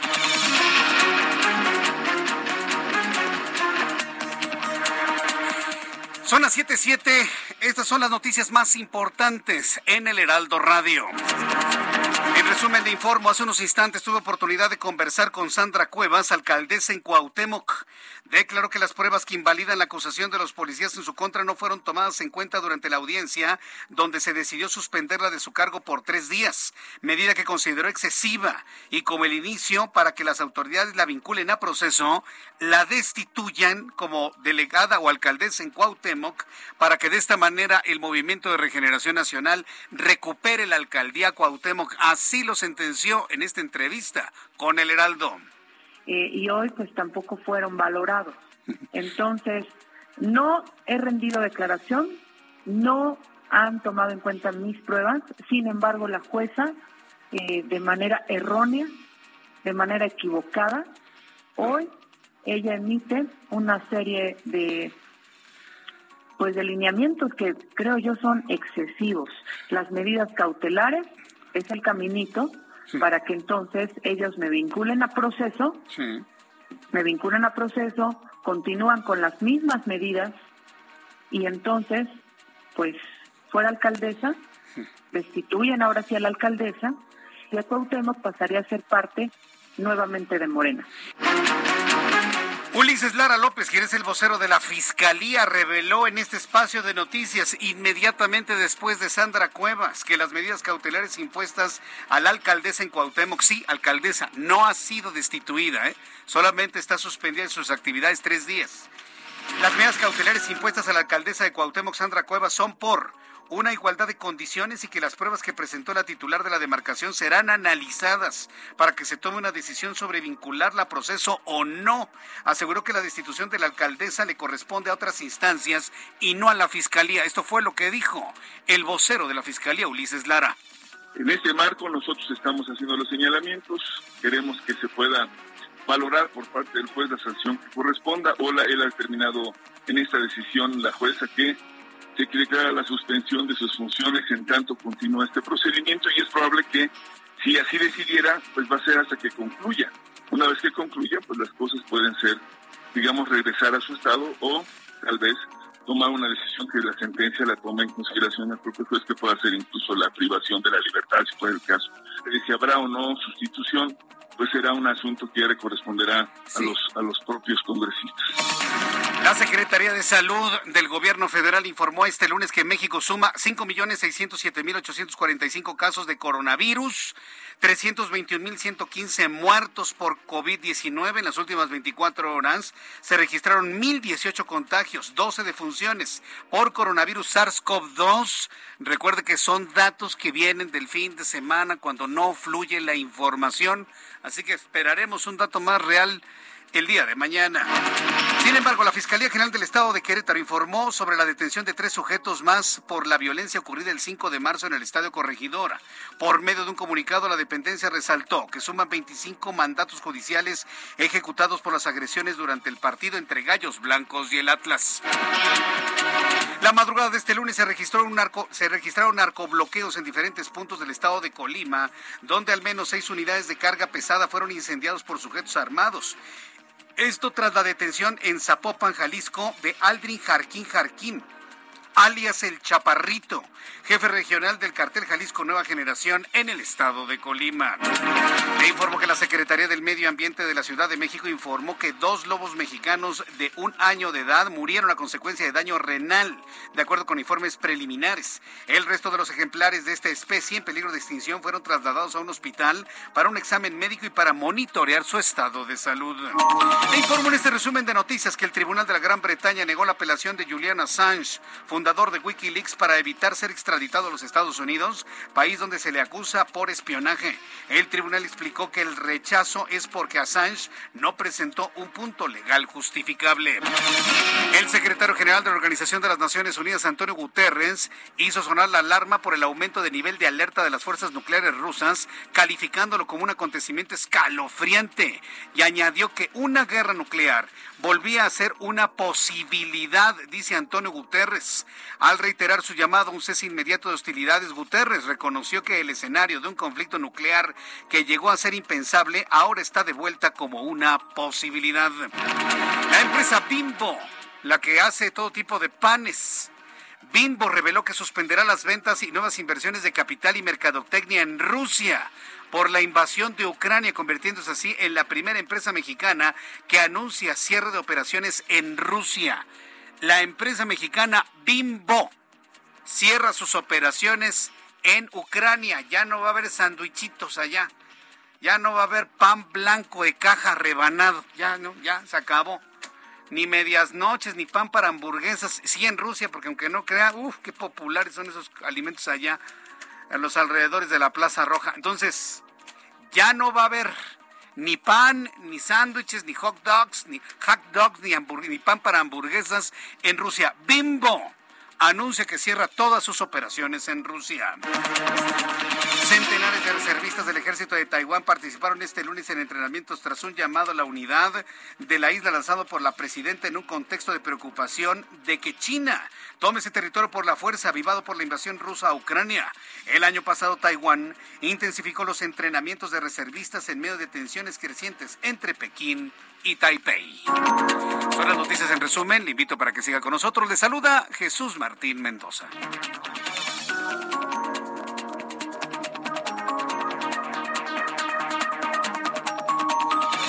Ya son las 7 con 14, las 7 con 14 horas del centro de la República Mexicana. Lamento darle en resumen este tipo de noticias, ¿eh? De verdad, yo lamento darle este tipo de noticias. Mermar a la humanidad con un virus, mermar a la humanidad con una guerra nuclear, ¿ante qué estamos? ¿Sabe qué genera este tipo de noticias ante las lo tengo, me tengo que detener en ello porque mi objetivo, nuestro objetivo es informarle de cómo están las cosas en este momento. En ningún momento generarle desesperanza. ¿eh? En ningún momento generarle desesperanza. Sí, porque hacia ahora China ya también está tocando los tambores de guerra para invadir Taiwán. Entonces, ah, pues Rusia invade Ucrania, pues yo China invade Taiwán y pues le hacemos caso a Donald Trump. Sí, pues Estados Unidos que de una vez ya invada las entidades de la frontera con Estados Unidos para empezar y cosas por el estilo. Eso nos puede llevar a una situación verdaderamente grave. Yo no creo, sinceramente, sinceramente yo no lo creo. Pero entre sí y entre no, este tipo de noticias generan desesperanza en las personas. Soy consciente de ello, créanme. ¿eh? No voy a estar yo aquí pasándome a otra nota, otra nota y ya me quiero ir. No, no, no, no, no. Me detengo porque sé lo que estoy hablando en el micrófono, porque sé lo que estoy provocando en el estado de ánimo de muchas personas. Yo le quiero decir, mire, no tenga desesperanza, sigamos promoviendo una solución pacífica a este tipo de conflictos, hagamos oración, créame que en estos casos sí funciona, por supuesto, ¿sí? Para cambiar la orientación de las mentes y los corazones de quienes están metidos en este y otros conflictos que están por venir. Tenemos que los que somos hombres y mujeres de fe, tenemos que rezar mucho, ¿eh? Y somos la gran mayoría. Esa es la parte que a mí en lo personal me, tranquiliza. Y los que no son católicos no, no, rezan para nada porque pues dicen que se mueren y ya no pasa absolutamente nada. Pues normal, échenos buena vibra. Funciona igual que una oración, ¿eh? Échenos una buena vibra, nada más. Funciona igualito. Entonces, yo le invito para que rece, para que oremos, para que pensemos, para que pidamos, para que nos sumemos acciones de paz ¿sí? Y de esta manera seguir adelante, ¿eh? seguir con nuestra vida y los niños que sigan visualizando el futuro y que sigan proyectando y que quieran ser médicos, que quieran ser arquitectos, que quieran ser abogados, que quieran ser comunicadores, que quieran ser cibernéticos, que quieran ir a la luna. Tenemos que seguir adelante, ¿eh? Nada de desesperanzas, por favor. Y los medios de comunicación tenemos que detenernos en el camino para hacer este tipo de reflexiones. Vamos con nuestros compañeros reporteros urbanos, periodistas especializados en información de ciudad. Daniel Magaña, qué gusto saludarte. Bienvenido, Daniel. ¿Qué tal, Jesús Martín? Ahora con información vehicular para las personas que pues, se incorporan hacia la zona de la Avenida División del Norte. Esto procedente del circuito interior. El circuito interior también pues, lo tuvimos a la vista hace unos minutos y presenta bastante carga vehicular en dirección hacia el oriente. Hay que anticipar el cambio de los carriles laterales en el caso de que piense incorporarse hacia la zona de la calzada de Tlalpan. Poco más adelante, también en esta incorporación que pues eh, tenemos hacia la zona de eh, la central de Abasto, el eje 6 sur, pese a esta adecuación vial que se realizó, todavía se presentan algunas complicaciones en los carriles laterales. Para quien se incorpora, te comentaba, hacia la zona de división del norte, carga vehicular, pero bueno, pues los semáforos en operación mitigan estas complicaciones para trasladarse a través de división del norte hacia la zona centro de esta pues demarcación de Benito Juárez o bien para quien continúa a través de división del norte en dirección también hacia la zona de la glorieta de Riviera. El reporte es Martín. Gracias, muy buenas noches. Gracias, Daniel. Israel Lorenzana, gusto en saludarte. ¿En dónde te ubicamos? Jesús Martín, muchísimas gracias. El gusto es mío. Fíjate que tenemos movilización por parte de los servicios de emergencia, eso sobre la México-Tacuba, al cruce con la Avenida de los Maestros. Los ciclistas y un motociclista derrapan, eso aparentemente a consecuencia de la lluvia, el pavimento mojado. Ya están siendo atendidos por personal paramédico y en ese sentido la circulación se ve con algunos asentamientos, esto con dirección hacia la zona de Río San Joaquín. Hay que anticipar su paso por varios minutos en este punto, ya que superándolo la circulación mejora Jesús Martín. En el sentido opuesto, a través de la México-Tacuba, con dirección hacia la zona del circuito interior, sin ningún problema, algunos asentamientos en los cruces marcados con semáforo, pero nada para abandonar esta arteria, para nuestros amigos que van con dirección hacia la zona del circuito interior o más allá, hacia la México-Tenochtitlán. Jesús Martín, la información que te tengo. Muchas gracias por esta información, Israel Lorenzana. Hasta luego. Hasta luego, que te vaya muy bien. Mario Miranda, me da mucho gusto saludarte, bienvenido. ¿En dónde te ubicas, Mario? ¿Qué tal, Jesús Martín? Buenas noches. Pues para informarte que nos encontramos en la alcaldía Tlalpan, en donde aproximadamente 150 elementos de la Secretaría de Seguridad Ciudadana y de la Policía Metropolitana a bordo de 20 camionetas se reunieron en la avenida San Fernando para realizar el operativo Ciudad Segura de México. Los elementos policíacos en estos momentos se encuentran realizando un recorrido por varias calles de la zona centro de Tlalpan con el objetivo de prevenir el robo a casas habitación, así como el robo a trautentes y es que se han reportado varios reportes de robos en esta zona de la alcaldía Tlalpan.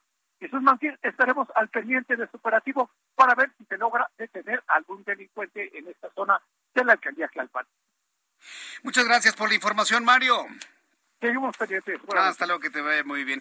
Ya son las 7.20, las 7.20 horas del centro de la República Mexicana. Voy con nuestro compañero Carlos Juárez, él es nuestro corresponsal en Tamaulipas. Eh, se confirma detención de El Huevo. Fíjese que las autoridades detuvieron a un individuo que le dicen el huevo, allá en Tamaulipas, y bueno, esto desató una verdadera guerra, ¿no? Una batalla campal en, Nuevo Laredo. En el Heraldo Televisión inicié el programa de noticias mostrándole los camiones quemándose, ¿no? Y la destrucción. No era Ucrania, se lo puedo asegurar, era Nuevo Laredo, Tamaulipas.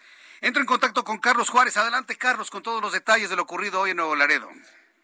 Hola, ¿qué tal Jesús Martín? Qué gusto saludarte a ti y a todo tu auditorio a través de este espacio. Bueno, pues así es, eh, no es Ucrania, no es Irak, no es ningún otro país que esté en guerra, es Tamaulipas y lo que ocurre prácticamente durante los últimos días acá en la frontera, hay que recordar, hace algunos días hablábamos de lo que ocurrió en Reynosa, bueno, pues ahora le tocó a la gente de Nuevo Laredo que no pudo no pudo dormir debido a que durante la madrugada y el amanecer del día de hoy, este lunes, se reportaron varios enfrentamientos entre civiles del grupo conocido como la tropa del infierno del cártel del noreste, así como lo que viene siendo la Secretaría de la Defensa Nacional, la Fiscalía General de la República y la Guardia Nacional, quienes eh, confirmaron que detuvieron a Juan Gerardo N. alias El Huevo, quien está relacionado, relacionado en varios delitos y es el presunto líder criminal de este cártel del noreste, el más sanguinario que se ha tenido durante los últimos años aquí en Tamaulipas y que opera justamente en esta región entre Nuevo León y Tamaulipas. Hay que mencionar que, bueno, también hubo varios enfrentamientos, bloqueos, tú acabas de comentar lo de los camiones quemados, que vaya, eh, era impactante cómo la gente tenía que ir circulando entre ellos.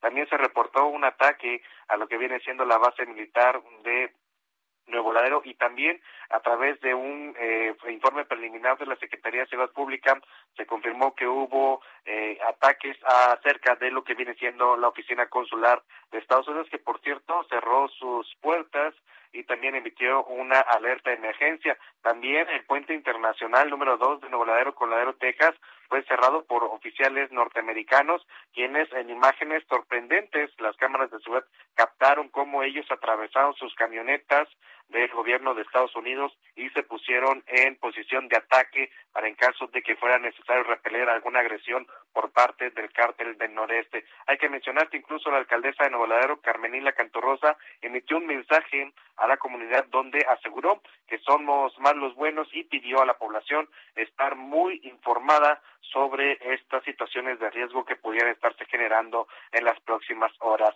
Vamos a escuchar parte de lo que dijo la alcaldesa Jesús Martín a pesar de lo complicado que fue trasladarse para ir al trabajo o despertar con la incertidumbre de llevar a nuestros hijos a la escuela, hoy seguimos firmes y unidos trabajando para sacar adelante a nuestra ciudad. Desde la madrugada de hoy he estado atenta a los comunicados que emiten los diferentes cuerpos de seguridad, tanto federales como estatales. Lo anterior para salvaguardar la integridad física de los neolaredenses. Somos más la gente de bien, somos más quienes queremos una mejor ciudad para nuestros hijos. Somos más los que día a día damos nuestro mayor esfuerzo para salir adelante. Somos más, mucho más los buenos. Jesús Martín, para terminar mi reporte te comento de que la gente pues está con la expectativa de qué pueda pasar en las próximas horas, pues hay temor de nuevos enfrentamientos. Hay que mencionar que incluso también la Defensa Nacional emitió en un comunicado de prensa que iba a mandar más elementos, así como aeronaves, a esta región de Tamaulipas por justamente las represalias por la captura del líder criminal conocido como el huevo. Jesús Martín, este es el día a día aquí en Tamaulipas, principalmente en la frontera. Es mi reporte. Correcto, muchas gracias por la información. Estaremos muy atentos de la situación, cómo prevalece durante las próximas horas. Gracias, eh, Carlos Juárez. Muy buenas noches. Hasta luego, muy buenas noches. Son en este momento ya las 7.24, las 7.24 horas del centro de la República Mexicana. Quiero darle la bienvenida a César Morán. Él es Radio Escucha, que por primera vez está entrando a nuestro chat de YouTube. Dice, no conozco a nadie, pero pues hola a todos. te damos la bienvenida para que te integres a una gran familia, un gran grupo de amigos que todas las tardes nos eh, reunimos para escuchar las noticias aquí en el Heraldo Radio. Y claro, los amigos que nos están escuchando en taxis, en autobuses, en lugares de trabajo, haciendo ejercicio en su casa. Voy a los anuncios y regreso con más noticias en el Heraldo Radio. Escuchas a... Jesús Martín Mendoza con las noticias de la tarde por Heraldo Radio, una estación de Heraldo Media Group.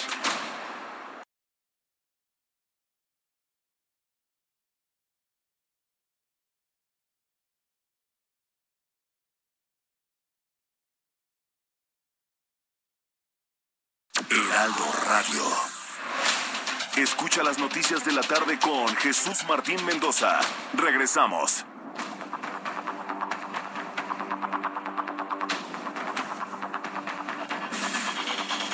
Ya son las siete y media, las 19 horas con 30 minutos, hora del centro de la República Mexicana. Continuamos con toda la información en el Heraldo Radio. Hoy quiero hacerle una invitación a todo el público que me está escuchando. A ver, por favor, súbale el volumen a su radio. Es una invitación a que, bueno, ya ahorita es algo tarde, normalmente se acaba temprano nuestro periódico del Heraldo de México, pero en su edición impresa del día de hoy, ¿sí? En la sección Mercados, en la página 15, eh, hoy aparece una muy interesante entrevista con el director general de Citibanamex en México, de Citibanamex, Manuel Romo. Yo le quiero invitar a que busque una edición impresa del Heraldo. Si, no la, si ya le llega a su casa, bueno, no se lo pierde en la página 15 del Heraldo el día de hoy en la sección Mercados. Si no lo tiene, bueno, vaya a nuestra edición eh, por internet, nuestra página web www.elheraldodemexico.com o www.heraldodemexico.com.mx y eh, lea con todo interés qué es lo que comenta Manuel Romo eh, sobre pues la venta de City, la venta de City. habla precisamente del portafolio de tarjetas de crédito, los préstamos, es decir, todas las fortalezas del Banco Nacional de México, de nuestros amigos de Banamex y además habla de la cartera que tienen, 22 millones de clientes, imagínense, el tamaño de la empresa, cómo está visualizando el mercado financiero de aquí en adelante, la compra, todo esto a la luz de la convención bancaria del, de los próximos días 24 y 25 de marzo. En fin, me parece que es un documento muy, muy importante muy importante previo a, preparativos a la convención bancaria que se va a realizar en Acapulco Guerrero hasta la, próxima semana. Entonces, yo se le invito para que no se pierda la entrevista que el Heraldo de México a través de su página Mercados eh, y hecha por la periodista Verónica Reynolds le hace a Manuel Romo, director general de City Banamex del Banco Nacional de México. Me parece que es un documento muy interesante. El banco fuerte, el primer, el primer lugar en segmento de banca mayorista en todo el país. De cada cinco emisiones de capital y deuda las hace City Banamex. 300 millones de dólares invierte en su plataforma tecnológicamente anual. 1.99% fue el índice de morosidad del banco en el año 2021. Un saludo a nuestros amigos de City Banamex. Ya sabe que aquí en, esta edición de la tarde del Heraldo Radio, pues le estoy comentando todo lo nuevo, todo lo que nos informa City Banamex. Y claro, por supuesto, ahora invitándola a que lea esta entrevista con Manuel Romo en la edición impresa del Heraldo de México. 7 con 33. Ruta 2022.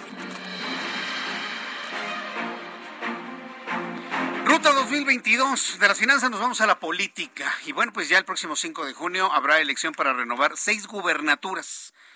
Habrá ya eh, los elementos para elección, elegir seis gobernadores en la República Mexicana. Estaremos eligiendo gobernador nuevo en Aguascalientes, en Oaxaca, saludos amigos que nos escuchan en Oaxaca, en Durango, en Quintana Roo, en Hidalgo y en Tamaulipas. Si bien de estas seis entidades visualizamos con toda claridad un triunfo del Partido Acción Nacional en Aguascalientes, yo creo que otros partidos no tendrían por qué confiarse porque evidentemente estamos observando ya una cercanía muy importante de otros competidores. Por ejemplo, Durango. Durango.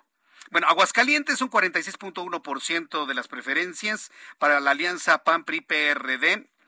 Eh, en el eh, segundo lugar, muy alejado con un 32%, el Movimiento de Regeneración Nacional con Nora Rubalcaba Gámez. En el caso de Durango, fíjese, Durango empezó con una, una distancia muy grande con sus otros competidores, 41.8% la Alianza Morena Verde PT y un partido local con Alma Marina Vitela Rodríguez, pero en segundo lugar con un 39.6% Esteban Villegas Villarreal del PAN PRI. Es decir, en Durango en estricto sentido hay un empate técnico en este momento, si tomamos el más menos. En el caso de Quintana Roo, por ejemplo, también se observa ahí una cercanía muy, muy importante. En el caso de Morena, el Partido del Trabajo y Verde, Mara Lezama Espinosa lleva una delantera con un 33.5%. En segundo lugar, 23.2%, Laura Fernández Piña del PAN y del PRD. Sí, que si en un momento dado sumara la ventaja que tiene el PRI de un 10% y los indecisos un 10%, Quintana Roo podría dar una importante vuelta a las condiciones actualmente, ¿no? Y Tamaulipas también se visualiza de esa manera. ¿no? Tamaulipas con Américo Villarreal, Anaya de Morena, con un 44.8% de las preferencias. En primer lugar, un PAN PRI PRD con un 31.4% con César Augusto, el truco Verástegui, pero traen un 14.6% de indecisos. Entonces, en la indecisión, ¿sí? Y en los que a la mera hora pues cambian de opinión, pues yo sí estoy observando posibilidades muy importantes en tres y hasta posiblemente cuatro entidades de la República para un triunfo de, la Alianza PAN-PRI-PRD. Por lo menos así se visualiza. Oaxaca e Hidalgo, ahí ni hablar, ¿eh? Oaxaca e Hidalgo están pues ya en manos del Movimiento de Regeneración Nacional. Ahí miren, aunque hasta cambie candidatos, ya Oaxaca e Hidalgo han sido, dicen algunos, entregados. Bueno, pues esto es lo que opina finalmente la, la gente que va a votar, ¿no? En este sondeo que hoy el Heraldo de México le presenta en su edición impresa. En la línea telefónica, Jesús Zambrano Grijalva, presidente nacional del PRD. Estimado Jesús Zambrano, qué gusto saludarlo, bienvenido. Muy, muy buenas noches, muchas gracias Jesús Tocayo. Tocayo, qué gusto. Por esta oportunidad. Qué gusto poderlo escuchar aquí en el Heraldo Radio. Bueno, ya hice aquí un, recuento así muy rápido, sucinto de, de, cómo arrojan estas encuestas que hoy presenta el Heraldo de México. Una ventaja muy clara en Aguascalientes y yo veo posibilidades en Durango, en Quintana Roo y en Tamaulipas. ¿También lo ven ustedes así, de esa forma? Me parece desde luego muy importante, interesante la manera en presentas, eh, Jesús, eh, los resultados de este estudio sobre eh, las preferencias electorales de opinión pública al respecto en estos estados de la República.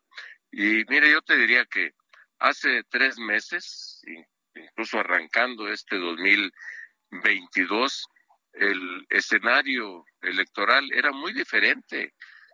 Se vislumbraba así con la mano en la cintura ya la derrota de toda la oposición, o mejor dicho, dicho otra, expresado de otra manera, eh, la victoria contundente, así, eh, casi indiscutible de Morena en los seis estados de la República con excepción de Aguascalientes que aparecía en Veremos. Pero hoy, como, como se dice coloquialmente, hay tiro, yo te diría, en las seis entidades ¿eh? Eh, de la República, con las salvedades, desde luego, que tú has señalado sobre Oaxaca. Y en Hidalgo, pues hay otras mediciones que hablan de otras eh, preferencias, pero yo, yo soy muy respetuoso, desde luego, de los estudios demoscópicos, de las encuestas sobre opinión electoral que levantan los distintos despachos, el Heraldo en este caso con su propio encuestador o encuestadora, no recuerdo quién está al frente de este ejercicio en los seis estados, pero nosotros desde la coalición nacional va por México, de la que forma parte el PRD, estamos eh, seguros de que podemos ganar la mayoría de las seis elecciones que se realizarán el próximo 5 de junio para renovar gubernaturas. Eh, efectivamente, eh, Aguascalientes parece muy, muy cantada. está prácticamente, como tú bien lo dijiste, en empate técnico Durango, sin que todavía hayan iniciado las campañas en eh, Tamaulipas y Quintana Roo, como bien lo dijiste. Eh, hemos estado además subiendo muy bien. Eh, ya ayer en Quintana Roo se cerraron los plazos para el registro de las candidaturas a distritos locales y la candidata de la coalición del PRD con el PAN, Laura Fernández, es una magnífica candidata que ya en plena unidad de los eh, dos partidos, tres, dos nacionales y uno local, eh, compromiso por Quintana Roo, se llama el partido local, cerramos filas muy bien anoche para ya terminar de hacer los registros correspondientes y todavía está pendiente por definirse qué va a, qué va a suceder si hay o no alianza en Oaxaca. El plazo se cierra mañana para los registros correspondientes. Yo tengo una percepción eh, muy eh, positiva para nosotros en el eh, caso de Hidalgo. Y tú sabes, tú y yo sabemos, tú eres un analista político muy acucioso, Tocayo Jesús, que una cosa es cuando arrancan las campañas que todavía no inician y otra es cuando en el curso de las actividades, eh, cada eh, partido, cada coalición, cada candidato despliega sus capacidades, sus potencialidades. Y además, quién sabe qué pueda pasar en el país de aquí al 5 de junio. Te decía, hace dos, tres meses eh, era imposible pensar este escenario, pero se está dando por un lado la unidad, se están dando las coaliciones, los acuerdos electorales, por otro lado, el deterioro de la vida del país sigue en curso, mm. eh, la, eh, las preferencias, eh, o mejor dicho, la popularidad del propio presidente, que es el jefe político real de Morena, pues va en franco declive Y bueno, todo eso está contribuyendo a recomponer el escenario político electoral. Entonces yo, vamos a esperar todavía a que arranquen las campañas y estoy seguro que se van a modificar en muchos sentidos los escenarios y que van a ser, espero así, desde luego no puedo apostarle otra cosa, a que sean muy favorables para nosotros, para la coalición, las coaliciones de las que forma parte el PRD. A ver, en Quintana Roo, Jesús Zambrano, ¿ahí, ahí todavía hay ventana, y chance de que haya una unión entre PAN, PRD y el PRI? Porque el PRI con Leslie Hendricks pues lleva un 10%, que sumado al 23% de la alianza PAN-PRD con Laura Fernández Piña, ya con, con sola esa alianza, ya prácticamente estarían inclusive rebasando por unas décimas a Mara Lezama Espinosa del Movimiento de Regeneración Nacional. Eh, efectivamente. ¿Están visualizando eso? Qué bueno que lo señalas, uh, Tocayo Jesús, pues porque efectivamente nosotros eh, no hemos cerrado ese capítulo y hemos planteado a la dirigencia nacional del PRI que no dejen de considerar esta posibilidad. Sé que hay eh, reclamos, señalamientos, exigencias de eh, dirigencias y de militantes locales del PRI en Quintana Roo que dicen, pues, ¿por qué no vamos allí a fortalecer la coalición? Yo creo que este capítulo no está terminado de cerrar y qué bueno que lo señalas, porque Insisto, todavía no arrancan las campañas y, y, yo creo que en el, tengo la confianza, yo he participado en centenares de elecciones en lo que es mi, vida política, en el PRD, y eh, cuando ya eh, a los 15, 20 días y a veces todavía menos tiempo antes de la elección, eh, al polarizarse, y creo que se va a polarizar entre la coalición PAN-PRD encabezada por Laura Fernández y la de Morena. Eh, entonces, eh, los, las otras fuerzas contendientes que hoy aparecen, una con 10, otra con 7 o 12, etcétera, van a empezar a apostar a que eh, se vaya con quien quiere que encabece.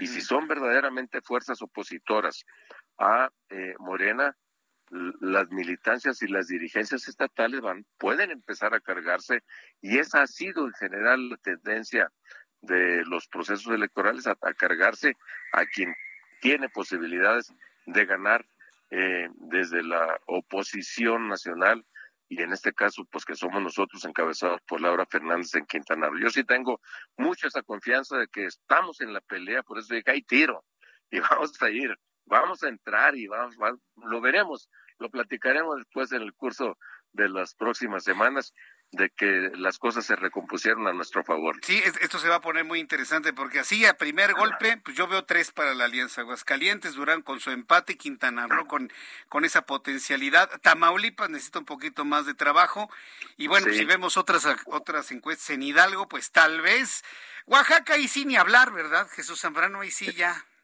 Mira, no hay que Mira, es que va a depender, a sí. Si, si, si, si vamos juntos, el, el, el, el, PRI, el PAN y el PRD en Oaxaca, y que le dé confianza a la gente eh, de que podemos ganar, pues también la percepción del electorado puede cambiar. ¿Mm? Todo puede suceder, estoy completamente seguro de ello. Pues, eh, Tocayo, muchísimas gracias por este tiempo para el auditorio del Heraldo. Gracias por poder compartir estos puntos de vista de esta interesantísima encuesta que han publicado hoy el Heraldo de México en su versión impresa y también nuestra versión web. Es de lo que se comenta el día de hoy. Y bueno, pues ahí estamos para una siguiente entrevista, Jesús. Con mucho gusto, muchas gracias a ti, muy buenas noches a ti, a ustedes, eh, Tocayo Jesús. Gracias, hasta pronto, gracias.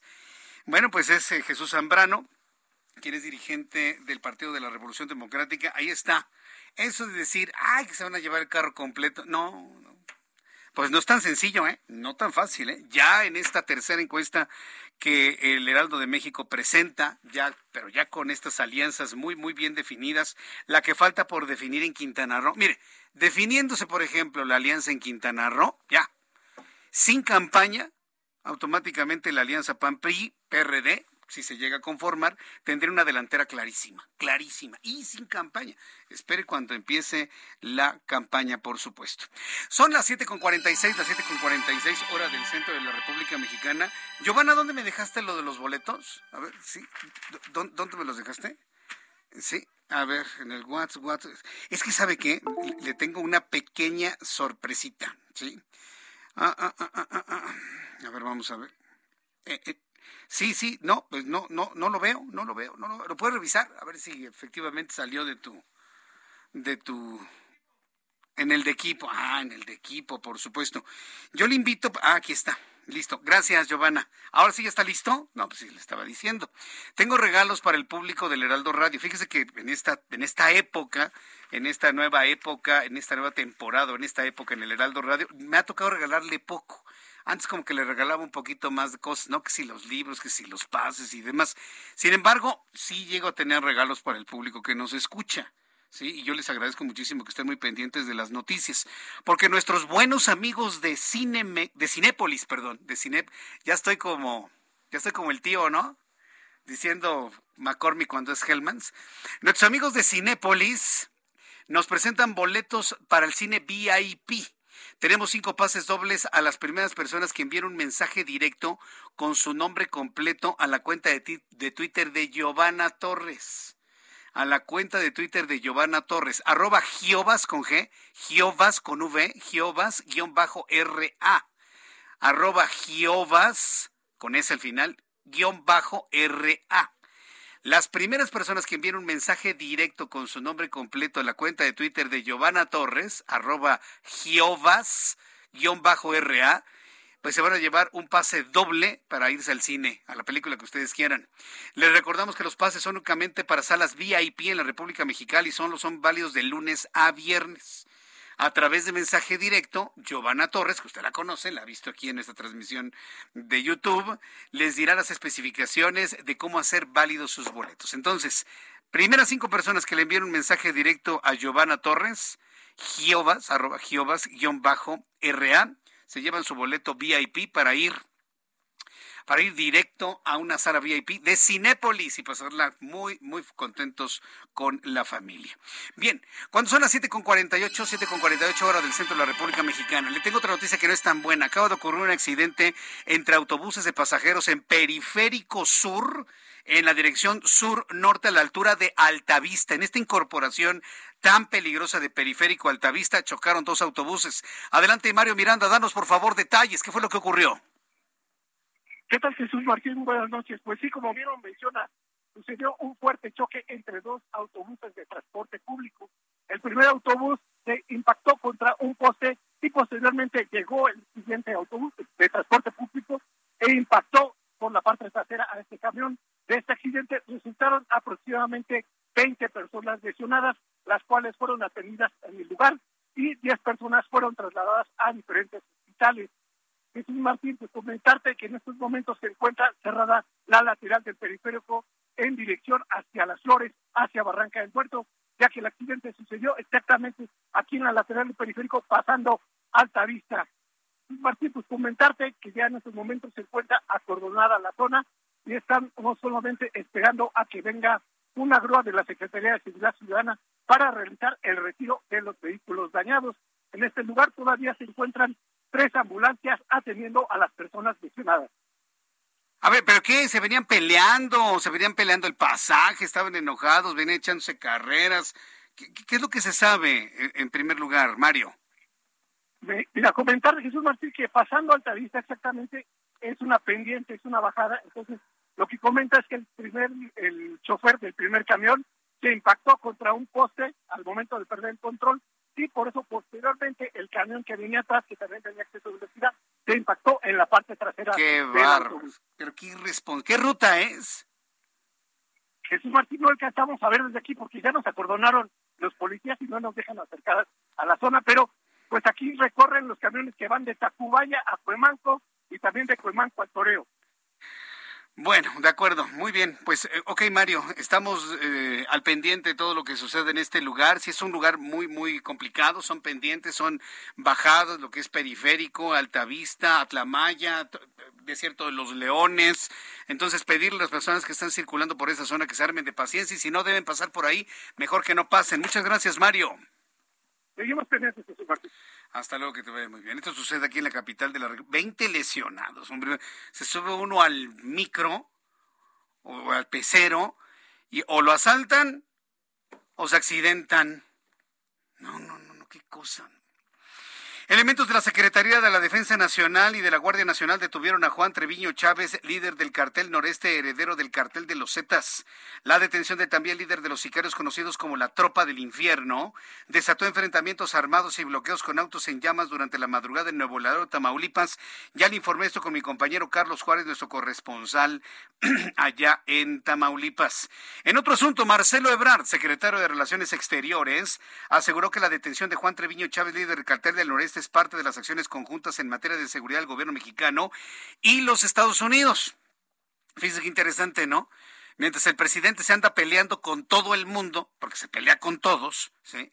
su secretario de Relaciones Exteriores va ahí salvando las relaciones con otros países, en este caso Estados Unidos. Y dice que esta detención tiene que ver con esa colaboración de información entre México y los Estados Unidos, establecidas en el entendimiento bicentenario, incluso lo calificó como uno de los mayores golpes al crimen organizado. El titular de Relaciones Exteriores dijo que esta detención fue un tema de celebración entre el secretario de Seguridad Nacional de Estados Unidos, Alejandro Mayorkas, durante su reunión de hoy eh, con el presidente mexicano en el Palacio Nacional. Estos encuentros de autoridades importantes de los Estados Unidos con el presidente mexicano son obra de Marcelo Ebrard. No creo que porque, que porque hay una, una fluida comunicación entre el presidente y Joe Biden, hombre, para nada. A Marcelo Ebrard le debe que fluyan, que fluya la comunicación con Canadá, con Estados Unidos, con España, ya con España, México, el pueblo de México, las sociedades mexicanas ya estamos otra vez sin problemas. Tendrá en su momento que platicar Marcelo Ebrard con Austria, que por cierto ni nos pela, o mejor dicho, no pela al gobierno. Austria, Haga de cuenta que ni existimos y no dudo que exista algún austriaco que diga, ¿y México dónde está? ¿no? Entonces, ahí ni nos, ni nos hacen caso, ¿no? Eh, aun cuando sigue el golpeteo, el golpeteo, que si la Unión Europea, Europea, que si el Parlamento Europeo, que si son unos metiches, ahí tendrá que llegar Marcelo Ebrard a apagar los fuegos, que por cierto, sobre la carta que envió el presidente no ha dicho ni una sola palabra Marcelo Ebrard. Y hay quienes ya le vimos su estrategia, ¿eh? mantener las cosas lo más tranquilas posibles. Lo vimos este fin de semana acompañando al presidente a visitas de instalaciones de la Comisión Federal de Electricidad, muy contentos, felices, su casco. Se tomaba fotos con el presidente, con Ken Salazar, acá sonriendo y demás. Es una buena estrategia, ¿eh? La de Brad. No renunciar, no irse. Que aguante el secretario de Relaciones Exteriores. Que aguante, que aguante, que aguante que aguante, porque finalmente nos está ayudando a mantener buenas relaciones con el resto del mundo. Con esta información me despido, muchas gracias por su atención, lo espero mañana a las 2 de la tarde, a las 2 por el 10, en el Heraldo Televisión, 6 de la tarde, Heraldo Radio. Yo soy Jesús Martín Mendoza por su atención, gracias y que tenga usted muy buenas noches, lo espero mañana, gracias.